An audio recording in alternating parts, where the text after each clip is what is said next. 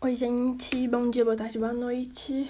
Cara, tive um surto de inspiração do nada. Gente, é o primeiro podcast que eu estou gravando de tarde e não de madrugada. Isso é um. É uma conquista. É. Eu vim falar, tipo, eu não sei se eu vou conseguir. Eu sempre falo isso porque vocês sabem como eu sou. Não sei se eu vou conseguir manter uma linha de pensamento até o final do podcast que seja a linha que eu comecei. Então, vamos lá. É, eu tava numa reunião com os amigos ontem. A gente sempre tem essa reunião semanal. Coisas de jovens crentes, pessoas. Então é isso. E aí, a gente tava conversando sobre o amor e formas de amar e afins. E aí eu achei muito interessante que uma uma das pessoas nessa reunião, ela, ela tipo, pergunta, tipo, e o que te faz amar o outro? Sabe? Tipo, o que que te sei lá, por exemplo, para mim, para eu amar alguém, eu preciso que é, sei lá, que a pessoa seja engraçada. E aí vocês estão vendo como, tipo, essa condição é basicamente uma coisa, é uma responsabilidade minha. Porque, tipo assim, o que me faz amar o outro é que o outro seja engraçado.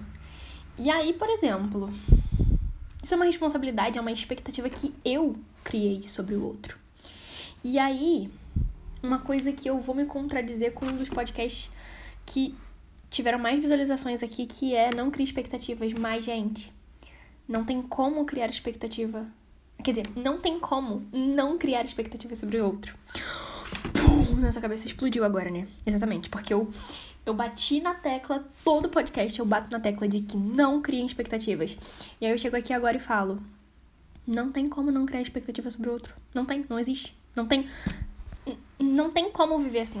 Obviamente a gente tenta, porque criar expectativas não é saudável. Mas para você amar alguém, quando você, quando você se. Quando você escolhe, sabe? Ah, eu quero amar pessoa X eu crio alguma condição para que esse amor haja, para que esse amor aconteça, para que esse sentimento se mantenha. E aí, é uma parada muito bizarra, né? Porque eu vou. Eu, eu sempre falo disso e eu tenho um amigo que ele detesta que eu fale disso.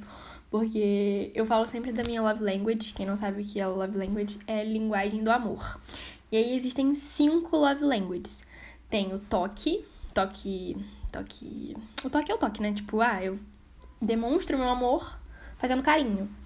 Aí tem os presentes, que você demonstra presenteando a pessoa. Tem as palavras de afirmação, que é tipo, você fica, ah, eu te amo, ah, você é lindo, atos de serviço, que é quando, ah, você, tipo, vou te fazer um café, porque eu te amo. e também tem o tempo de qualidade, que é tipo, ah, eu particularmente acho que os atos de serviço e o tempo de qualidade estão muito interligados, mas é diferente. É, o tempo de qualidade é, ah, eu vou passar um tempo com você, né? É meio autoexplicativo, né, gente? Não vou ficar aqui explicando as cinco linguagens de amor, depois vocês pesquisem. E aí eu acredito que todo mundo saiba também como que é isso, o que é isso. E aí, por que eu tô falando disso? Porque. É, você já para pra perceber que não necessariamente a linguagem de amor que você tem é a linguagem de amor que você prefere receber? Por exemplo, a minha linguagem de amor são os atos de serviço. Mas eu acho que a linguagem que eu prefiro receber são as palavras de afirmação e o tempo de qualidade. Atos de serviço também, mas como eu, eu gosto. Tipo assim, é muito difícil, porque eu sou uma pessoa que eu gosto de fazer tudo sozinha. Eu tô sempre querendo, tipo, fazer. Eu, eu sou meio perfeccionista, então, tipo, tudo que eu faço eu preciso fazer perfeito. E eu não posso cobrar do outro que ele faça algo perfeito. Inclusive, isso é tema de outro podcast. Mas. Então, se eu não posso cobrar a perfeição do outro, o que, que eu faço? eu faço. e aí, enfim, sabe? Tipo, e aí por que, que eu falei sobre isso? Não foi uma informação dada, ah, estou falando sobre love language aqui. Não. Porque quando a gente ama alguém, quando a gente se, quando a gente se dispõe a amar o outro, é um sentimento que a gente tá tendo. O outro, ele não tem relação com o amor que a gente tem sobre ele. Parece bizarro, né? Tipo, ah, eu amo alguém, mas a pessoa não tem nada com isso. Mas é exatamente isso. Porque o outro ele não tem responsabilidade sobre o que a gente tá sentindo. Por exemplo, eu amo o Shawn Mendes, mas ele nem sabe quem eu isso. Porque o meu amor não. Tipo assim, eu amar ele não influencia diretamente no, na vivência dele. Sabe, tipo, eu não sei se tá fazendo sentido o que eu tô falando, mas.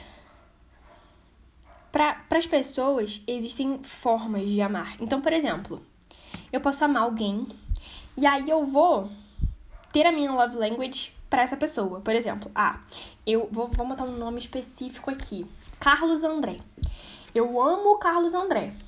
Então, eu vou é, usar os meus atos de serviço, que é a minha love language, para demonstrar meu amor por Carlos André. Só que Carlos André tá nem aí pros atos de serviço. Carlos André gosta de palavras de afirmação.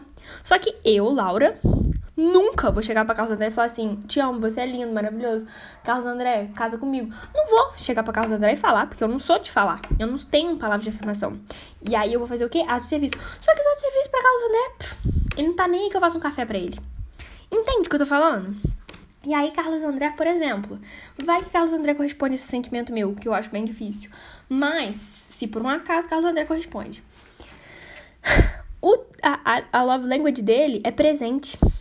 E eu vou falar assim, meu filho, eu não quero ganhar um sapato de cristal. Eu quero que você tenha palavra de afirmação comigo. Ou que você tenha tempo de qualidade comigo. Entendeu? Tipo, sabe?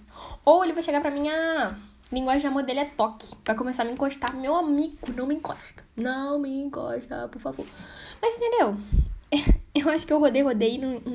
Voltando aqui, é o, o que te faz amar o outro. O que nos faz amar alguém não necessariamente está relacionado com esse amor que a pessoa vai receber. Então, por exemplo, a gente, a gente acha que quando a gente ama alguém, isso precisa ser meio que correspondido porque nós estamos fazendo algo por alguém, certo? Porque a gente acha, eu pelo menos, por um bom tempo, achei que, tipo assim, o meu amor deveria causar algo no outro. E, gente, por que, que não me avisaram, né? Por quê? Meu Deus do céu. Ah, eu seria muito mais feliz hoje.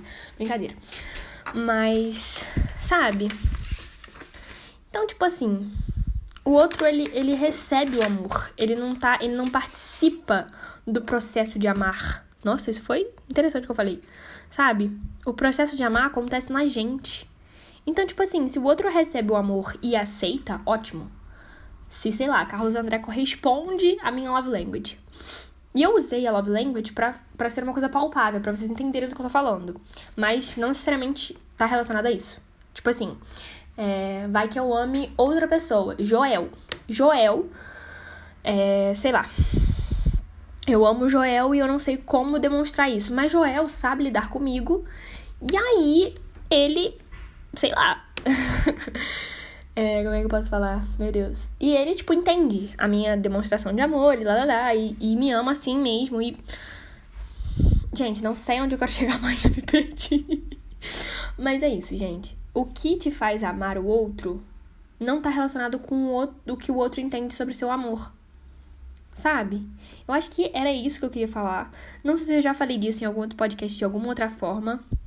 Mas. Ah, eu falei também que, tipo assim, não tem como não criar expectativa sobre o outro. Porque, gente, convenhamos, se você tem sentimento sobre alguém, automaticamente você. Você faz planos, você tem ideias, você tem vontade sobre aquela pessoa. E isso se relaciona com criar expectativas. Eu pelo menos para mim é assim que funciona. E aí, não tô falando plantem expectativas, façam um agronegócio de expectativas. Não. A gente não pode criar expectativa. Mas, se você criar, é normal, entendeu? Tipo assim. É. Não fica também. Assim, não tô falando. Ah, a pessoa não me conhece, eu amo ela, e aí eu vou, ó, maravilhosamente criar uma expectativa que nós vamos ter dois filhos e um cachorro. Não é isso que eu tô falando. Por exemplo, tô falando se você tem uma relação e aí existe existe reciprocidade nessa relação. E aí é comum você você criar expectativas. Só que asterisco gigante aqui. Exponham essas expectativas para que a pessoa não fique no escuro, tipo assim, ah, eu gosto de Carlos André, Mas, mas eu nunca falei pra Carlos André que eu gosto dele, então o Carlos André vai continuar vivendo a vida dele, normalmente, sem saber que eu tenho algum sentimento por ele. Então, se você tem a possibilidade de falar com o Carlos André, não é igual, tipo, eu amo Shawn Mendes e aí eu espero, eu crio uma expectativa de que eu vou casar com ele. Calma aí, né? Calma aí. Aí já entra numa, numa, numa área diferente, que é a fanfic. Brincadeira, mas não é isso. Mas entenderam o que eu tô falando? Eu não sei se eu já me perdi. Nossa, esse podcast ficou gigante, mas eu acho que eu tinha, eu tinha muita coisa para falar. E esse tema amor, amar, é, amar o outro, outro indivíduo, relações, expectativas.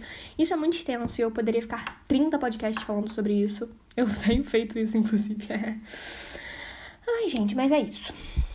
Então, essa questão da expectativa é comum ter, só não é bom, tá bom? É igual, sei lá, é, piolho. É comum ter, só não é bom. Mas, enfim, não tem piolho, tá, gente? Eu usei esse exemplo aqui porque eu lembrei disso agora. Mas tá bom, gente. Beijo. Boa noite. Bom dia, sei lá. É.